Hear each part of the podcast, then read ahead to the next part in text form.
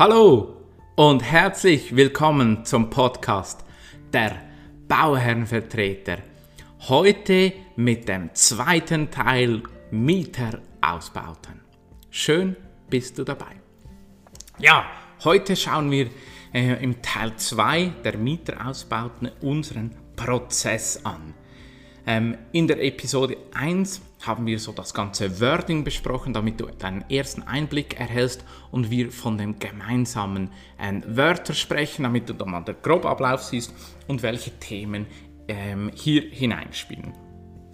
Heute schauen wir den Prozess an, weil es ist ganz wichtig, einen geordneten Prozess zu haben, ansonsten entsteht Chaos und Chaos heißt für dich als Bauherr, dein Kunde, dein Mieter wird unzufrieden sein und wenn dieser unzufrieden ist, heißt das auch für dich nichts Gutes. Das kann Einflüsse auf deinen Mietzinsertrag haben, aus Ausfallrisiken oder eben auch, dass ähm, mit dem Mieterausbau Eingriffe gemacht wurden oder gemacht werden, die andere Mieter stören oder halt deine Gewährleistungsthemen ähm, garantieren oder eben auch zu Schäden am Bau führen können. Darum ist es wichtig, einen geordneten Prozess zu haben und dieser Prozess erkläre ich dir heute.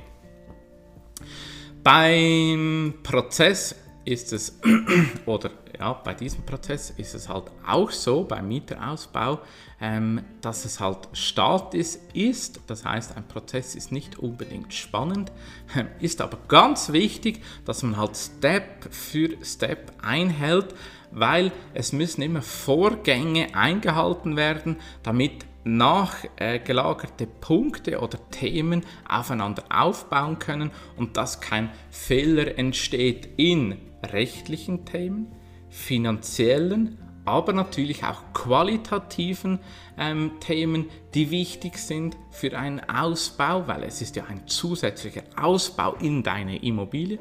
Und der vierte Punkt ist die terminliche Schiene.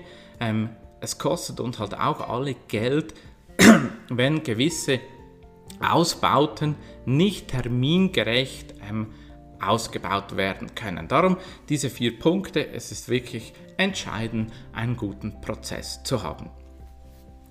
Für den Prozess Gewerbemieter ausbauten oder Industrieausbauten haben wir immer so als erster Status ähm, den Interessenten. Ein Interessent ist wie im Teil 1 beschrieben, jemand, der sich interessiert, ähm, der die, die, der die, die, die Ausschreibung oder die, die freie Mietfläche gesichtet hat und interessiert ist an einem Abschluss ähm, eines Mietvertrages oder sprich interessiert ist an dieser Gewerbefläche. Das ist der erste Punkt. Dann in unserem Prozess der Schritt A, es ist ein Interessent vorhanden. Der zweite Status ist eben reserviert. Reserviert sind ähm, sind Mietinteressenten, die eine Absichtserklärung oder einen Vorvertrag, eine ähm, Reservationsvereinbarung unterschrieben haben ähm, und allenfalls auch schon einen gewissen ähm, finanziellen Beitrag geleistet hat. Das ist dann der äh, Status reserviert für Mieter. Dann der nächste Schritt ist dann der Gewerbemieter der Status Gewerbemieter, Industriemieter oder was auch immer, dass man das klassifizieren kann. Man hängt einfach die Nutzungsart dran und den Status Mieter. Ähm, das ist dann der Mieter oder das Wort Mieter verdient erst jemand, wenn er einen Mietvertrag rechtsgültig unterschrieben hat.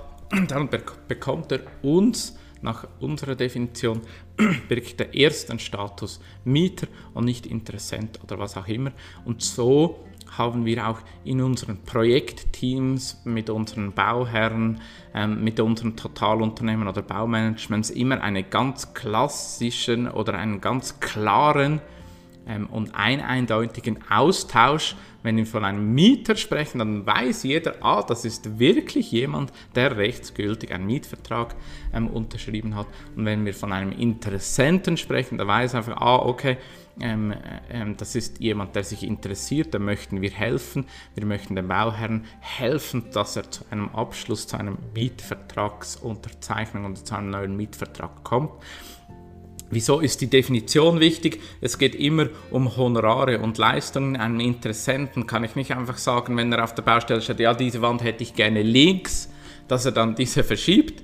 Ähm, wenn das ein Mieter oder ein Eigentümer sagt, dann äh, ist natürlich auch der Prozess nicht so und sagen, wir reißen den ab und, und, und, versetzen die Wand. Nein, aber wir nehmen es auf, sagen, jawohl, wir prüfen das gerne ähm, und wissen dann auch schon, ähm, ist das Honorar ähm, bezahlt für diese Dinge, hat er eine Berechtigung, Legitimation. Es ist einfach wirklich für alle einfacher, dann das einzuordnen. Darum der Status Gewerbemieter und dann fängt die Geschichte eigentlich an. Ähm, bei unserem ersten Prozessschritt machen wir eine Startsitzung. Ähm, es kann sein, dass der Mietvertrag im Entwurf vorliegt und vielleicht noch nicht rechtsgültig unterschrieben ist. Ähm, wir müssen dann allenfalls schon eine Startsitzung machen. Ähm, wichtig ist aber, ähm, es entsteht immer Aufwand. Also auch eine Startsitzung sind Leistungen, die vergütet werden müssen und jemand muss das bezahlen. Ähm, es gibt zwei verschiedene Varianten, die wir jeweils im Vorfeld klären. Ähm, die erste Variante ist, dass wir das bereits bei der Submission, Honorar von, von uns als Bauernvertreter oder ähm, im Baumanagement oder beim Totalunternehmer inkludiert haben, dass so die erste Beratung einer Ausbaute, diese Startsitzung finanziert ist.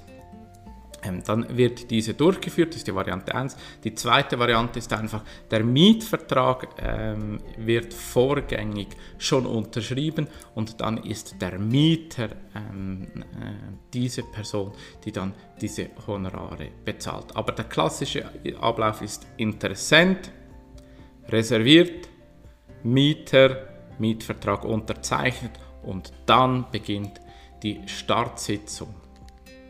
Die Startsitzung ist nichts anderes als die Auslegung, das heißt der Bauherrenvertreter oder ähm, bereits mit Einbezug eines Immobilienberaters, vom Totalunternehmer oder von der ausführenden Firma ähm, orientiert oder wir orientieren den Mieter über den klaren Grundausbau, gehen wirklich ins Detail, ähm, BKP, also Baukostenplanung, wirklich jede Arbeitsgattung durchsprechen ähm, ab. Wichtig ist, oder, oder mein Motto ist immer, der Mieter muss jede Schraube kennen, die er mietet, weil dann kann nichts passieren. Wenn wir so Schritt für Schritt durch alle Arbeitsgattungen ähm, durchgehen und er ein absolutes Bild erhält, ähm, was er bekommt, dann wird dieser Ausbau auch erfolgreich. Ähm, bei größeren Projekten ist es ja immer so, dass nicht der Bauherr, äh, der Mieter ähm, am Tisch sitzt, sondern auch seine Vertreter, sprich seine Innenarchitekten ähm, oder auch seine Betriebsleiter, Leiter technische Dienste. Ähm, ja, genau, da gibt es ganz viele Leute, die dann so berufen werden, ähm, um die Interessen der Mieter zu ähm, oder der, ja, des Mieters zu geben. Diese werden natürlich auch zu dieser Startsitzung eingeladen. Ähm, wichtig ist auch unsere Schnittstellenliste zu präsentieren seitens ähm, Bauherr, dass man wirklich klar, welche Spielregeln gelten. Ähm, wir erklären dann weiter die ganzen technischen Themen von haustechnischen Themen, die eingehalten werden müssen, bauphysikalische Themen, also auch sprich Schallschutz, äh, Anforderungen, Brandschutz, dann übergeordnete Themen wie Signaletik, also wie möchte ich als Eigentümer, dass diese meine Liegenschaft beschriftet wird. Darum ist es wichtig, auch ein Signaletik-Konzept ähm, zu haben ähm, eben wie gesagt die Schnittstellenliste GAMA, also Grundausbau, Mieterausbau, ähm, damit wirklich eine klare Ausgangslage herrscht. Dann der nächste Schritt ist dann das erste Gespräch, damit man auch technische Punkte abarbeiten kann, dass der Mieter ähm, seine ersten Ideen präsentiert, wie er dann das wirklich ähm, haben möchte. Aus dieser Startsitzung gehen dann ganz viele Pendenzen hervor, die abgearbeitet werden müssen. Man schreibt immer auch ein Protokoll. Es ist wichtig, auch Mieterausbauten zu protokollieren, wer dann welche Aufgabe hat und wie vorgehen muss. Dann gehen alle nach Hause, tun, erledigen ihre Pendenzen und dann sieht unser nächster Schritt eigentlich ähm, die erste Planungssitzung vor. In dieser ersten Planungssitzung ist es wichtig, dass der Mieter seine Anforderungen ähm, aus der Startsitzung konkretisiert und wirklich mit einem Projektpflichtenheft daherkommt oder einem Anforderungskatalog, je nach Größe. Wir ähm, ne, legen eigentlich sehr nahe, dass man mit einem Projekthandbuch arbeitet ähm, und mit einem Projektpflichtenheft, ähm, also wirklich, dass dann sich der Mieter bewusst ist, was er macht, dann auch ein Betriebskonzept erstellt ähm, und ein Raumprogramm. Das sind dann so die, die, die wichtigsten Themen, ähm, die in der ersten Planungssitzung besprech, äh, bes ja, besprochen werden. Ähm, die Leitung dieser Startsitzung hat dann in der Regel der Bauherrenvertreter oder der Immobilienberater, ähm, der eben vom TU oder vom Baumanagement beauftragt worden ist. Hauptthemen in dieser Sitzung sind dann die Raumaufteilung, die Unterteilung, dann die haustechnischen Anforderungen von HLKKS, also Heizung, Lüftung, Klima und Kälte sowie Sanitär dann die Elektroinstallation, dann die ganzen Themen von Nasszellen, Ver- und Entsorgungsthemen, Küchen und spezielle Anforderungen, die das Objekt mit sich bringt. Das Ergebnis ähm, dieser ersten Planungssitzung wird dann in das Projektpflichtenheft oder eben den Anforderungskatalog integriert, ähm, wird vom ganzen Projektteam zusammengestellt und Ziel ist es dann, dass wir ähm, in der nächsten Sitzung ein wirklich ein finalisiertes Projekt, Pflichtenheft, Projekt Handbuch und auch allenfalls einen justierten Betriebskonzept haben, die dann das Raumprogramm widerspiegelt, damit wir dann ähm, wirklich final auch mal einen Wurf von Kosten machen können. In dieser Sitzung ähm, die werden dann auch, äh, oder im Nachgang dieser Sitzung werden dann auch die Fachplaner-Honorare nochmals überarbeitet, weil äh, ob, ähm, es gibt zwei verschiedene Ausbaumodelle. Das eine ist, wenn wir während dem, dem Bauprozess, wenn noch ein TU oder äh, oder Handwerker mit Einzelvergaben auf, dem, auf der Baustelle sind. Das ist so die eine Variante. Die andere Variante ist, wir bauen eine Mietfläche aus, die fertig ist oder, oder rückgebaut werden muss. Ähm, einfach niemand oder keine Handwerker auf Platz sind. Der Unterschied liegt eigentlich darin, da, dass wir in der Regel, wenn Bauleute noch da sind, gibt es auch ein Fachplanerteam, das besteht, das das Gebäude sehr gut kennt. Diese legen wir dann auch ähm, in der Regel die, die Kostenschätzungen vor, integrieren sie ins Team und diese haben einfach auch das Recht an Honoraren. Ähm, nach der ersten Planungssitzung können die Honorare ähm, auch hochgerechnet werden, weil man dann final auch die Wünsche des Mieters kennt und so werden auch die Honorare bestimmen.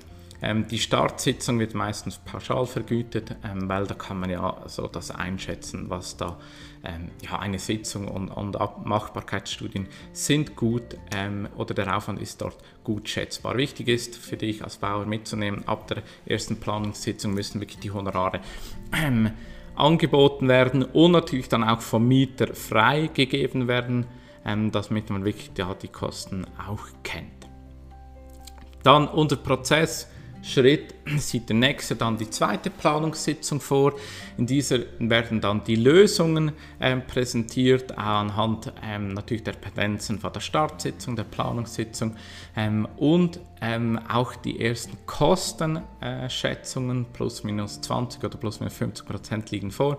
Ähm, diese ähm, werden dann zusammen wieder besprochen. Es wird wieder überprüft, ob die Abläufe stimmen. Ähm, es wird geprüft, dass der Maßnahmenkatalog, den wir zusammen definiert haben, auch eingehalten werden kann und dass das Ganze, sprich ähm, es entsteht in der zweiten Planungssitzung besprechen wir aus der ersten Sitzung das Resultat, die sogenannte Machbarkeitsstudie. Ähm, hier werden Grundrisslayouts, ähm, die Grobkostenschätzungen, Terminpläne und den Baubeschrieb für den Mieterausbau besprochen. Also es liegt dann wirklich ein Vorprojekt oder eine Machbarkeitsstudie vor anhand dieser dann der Mieter mal entscheiden kann, genau in diese Richtung gehen wir ähm, und ähm, können dann die weiteren Schritte eingehen. In der Regel ähm, bei so kleineren oder mittleren ähm, Mieterausbauen kommen wir eigentlich mit drei bis vier Meetings durch.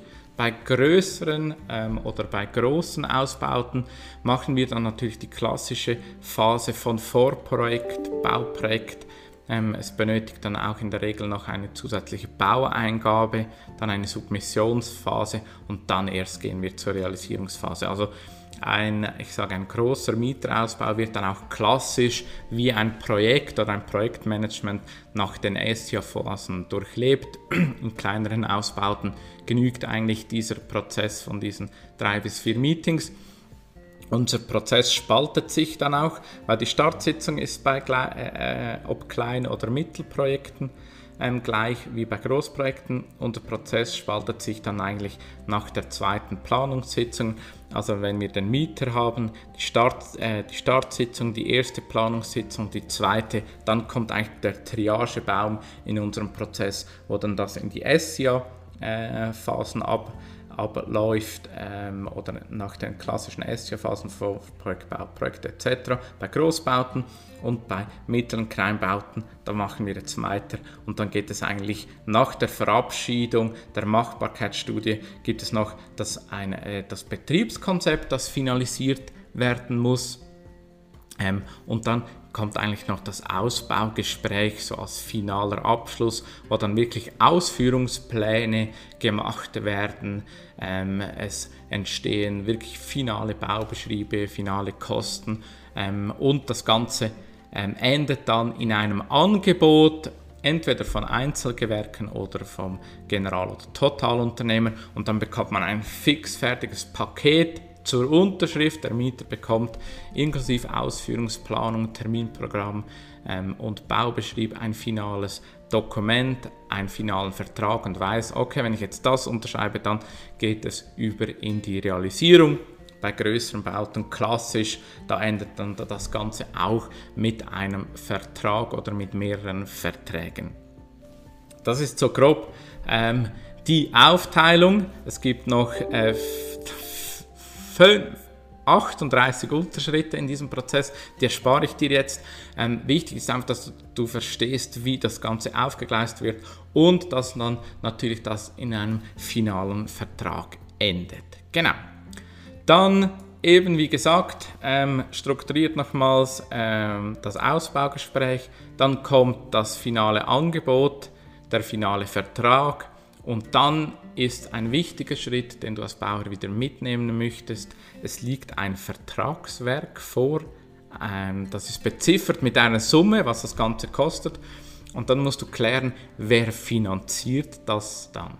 Grundsätzlich ist es ja der Mieter oder äh, in den meisten Fällen ist es der Mieter, der dies, dieser Ausbau finanziert. Wichtig ist halt auch mal als Bauherr zu fragen, ja, kann der Mieter diesen Mietausbau überhaupt finanzieren? Wenn, denn wenn er in dieser Phase ähm, Konkurs geht, hast du gar nichts, dann hast du so eine halb ausgebaute Ruine. Das möchtest du auch nicht. Darum fordere eine Finanzierungsbestätigung ein für größere Umbauten, ähm, dass sie dir das vorlegen. Wir als Bauherrenvertreter fordern das automatisch ein. Ähm, wir haben das bereits auch oben in der Checkliste von ähm, Mieter ähm, von Unterzeichnung von Mietverträgen gibt es bei uns Checklisten. Also was muss alles vorgängig vorliegen, damit ein Mietvertrag unterzeichnet oder ein Gewerbemietvertrag unterzeichnet werden kann. Hier ist natürlich dann ein Punkt auch drin, hey, die Flughöhe, ähm, eine Finanzierungsbestätigung und das er äh, abgeben muss, damit wir auch sehen, hey, kann der das überhaupt finanzieren? Also der Entscheid bezüglich der Finanzierung oder des Finanzierungsnachweises. Es gibt auch das andere Modell, das wir kennen, äh, das wir auch umsetzen. Das ist natürlich dann, wenn der Eigentümer oder du als Bauherr sagst, nein, ich vermiete dann das voll ausgebaut, ähm, kann und äh, kann sehr aufspannend sein ähm, für sehr äh, liquide Firmen oder Institute ist es natürlich spannend, wenn man ähm, Erträge generieren kann oder auch halt viel Kapital zur Verfügung hat, ähm, kann man dies in, in, in den Bau investieren und bekommt so natürlich einen höheren Mietzinsertrag. Und dann ist auch geregelt, dass natürlich das, das ganze Inventar ähm, oder der Mieterausbau im Eigentum von dir als Bauherr bleibt. Also auch das als Mietzinsvariante oder als Finanzierungsvariante vorhanden. Darum bei uns auch als Prozessschritt abgebildet. Der nächste Schritt ist dann die Freigabe des Mieterausbautes. Du musst dir einhalten, dass du als Bauherr, bevor der Mieter beginnt, irgendwas auszubauen, dass du das als Eigentümer freigeben kannst. Ähm, weil eben wie auf der, äh, der, Episode 1, also Teil 1 mal erklärt oder jetzt auch nachfolgend, du musst sicherstellen, was eingebaut wird, damit Schallschutz, Brandschutz, ähm, Qualität, das Design äh, eingehalten wird, dass du als Eigentümer das freigeben kannst. Nicht, dass andere Mieter ähm, gestört werden oder eben du irgendwo eine Ruine erhältst, falls mal etwas schief gehen sollte mit der Liquidität des Mieters. Also Freigabe, Mieterausbau ist ein wichtiger Punkt. Dann allenfalls, der nächste Punkt sind allenfalls vertragliche Ergänzungen zum Mietvertrag. Falls sich aus der Konstellation oder aus dem Mieterausbau der Mietvertrag nicht mehr aktuell ist oder Ergänzungen bedarf, ist das der Schritt, den du einleiten musst, also so die ganzen vertraglichen Ergänzungen vom Mietvertrag.